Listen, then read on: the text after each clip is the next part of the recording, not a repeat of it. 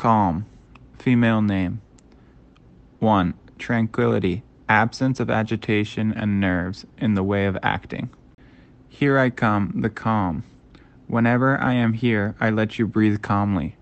I usually appear when you feel safe and secure, thanks to people who respect you and give you wings to fly.